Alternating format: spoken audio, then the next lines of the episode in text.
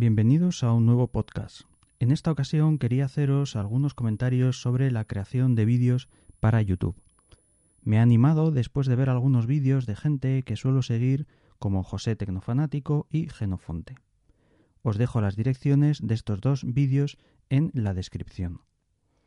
Genofonte tiene una serie de vídeos realmente muy completos en las que da una charla magistral sobre cómo crear vídeos en YouTube. Yo no pretendo llegar al nivel de profundidad a la que ha llegado él, que como os comento es mucha. Pero sí dar mi opinión y contar mi experiencia, obtenida de los vídeos que he ido haciendo. Quiero dividir este podcast en tres apartados. Primero, el contenido, luego el audio y por último, el vídeo. Del contenido, lo primero es decir que el hacer vídeos es tremendamente laborioso. Yo antes de empezar a hacer vídeos para YouTube era algo más crítico con algunos vídeos que veía, pero después de ver lo que cuesta, soy mucho más considerado con los vídeos que son un poco más flojos. Y sobre todo porque para nada es económicamente rentable, por lo menos en las cifras en las que me muevo yo. Supongo que para que alguien pueda vivir de eso, tiene que tener realmente muchas visitas. Los tipos de vídeos que yo suelo producir son dos. Por una parte están los que son de opiniones o revisados, como los de los libros. Son vídeos en los que básicamente doy mi punto de vista sobre un tema. Estos vídeos son los más sencillos de hacer, en mi opinión, ya que simplemente es tener claro lo que quieres decir, que lo puedas pensar y organizar mentalmente en cualquier sitio, como yendo en tren o metro al trabajo, luego es montar todo el chiringuito para grabar y soltar el mensaje. Salvo que tengas un día muy torcido y te trabes, no suelen ser vídeos muy difíciles de hacer. Cortas al, al principio y al final, y ya está. Otra cosa son los factores externos, pero de eso ya hablaré luego en la parte de audio y vídeo. Luego están los screencasts. Para mí son los vídeos y con diferencia más difíciles de hacer.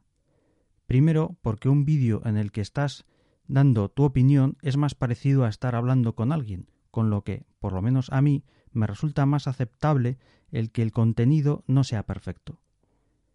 Nadie habla en la vida real siguiendo un guion. Normalmente empiezas una frase con una idea y a mitad quizás cambias y sigues con otra idea. Pero eso es normal. En cambio, en los screencasts sí que se supone que el contenido debe estar más trabajado. Y, por lo menos yo, los errores los veo más cercanos a una falta de preparación.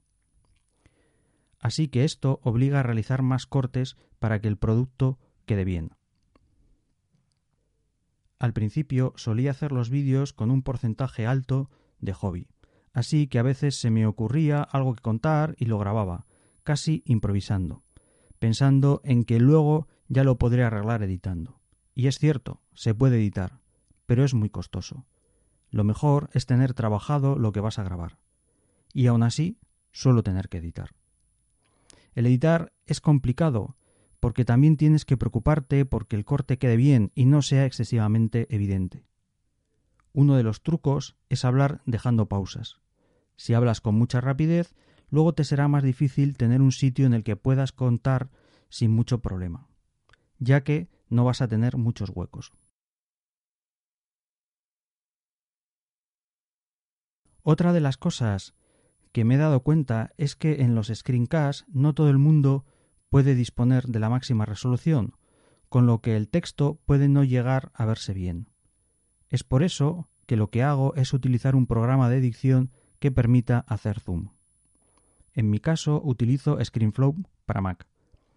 Originalmente utilizaba iMovie, que es gratuito, pero es más limitado y para los vídeos que yo hago me resulta más cómodo el ScreenFlow, aunque es de pago. He probado diferentes formas. A veces he hecho vídeos teniendo un guion, que está bien, porque te, te equivocas menos, pero suele quedar menos natural. Esto lo hice así porque sobre todo al principio, sin tener los temas bien preparados mentalmente y sin tener una soltura, me quedaban vídeos con muchos titubeos, que no me gustaban mucho. Últimamente escribo menos guiones e improviso más, también porque he cogido algo más de soltura. El último consejo que os puedo dar, que se lo vi en un vídeo a Juan Pedro TV, es no grabar si estás cansado, porque se notará en el vídeo. Si algún día tenía previsto grabar algo, pero me encuentro cansado, lo pospongo. Si os gusta este contenido, no dudéis en darle un me gusta. También podéis eh, pasaros por mi blog www.inigoserrano.com sin ñ, con una n, y por el canal de YouTube. Tenéis acceso a todos los contenidos desde el blog.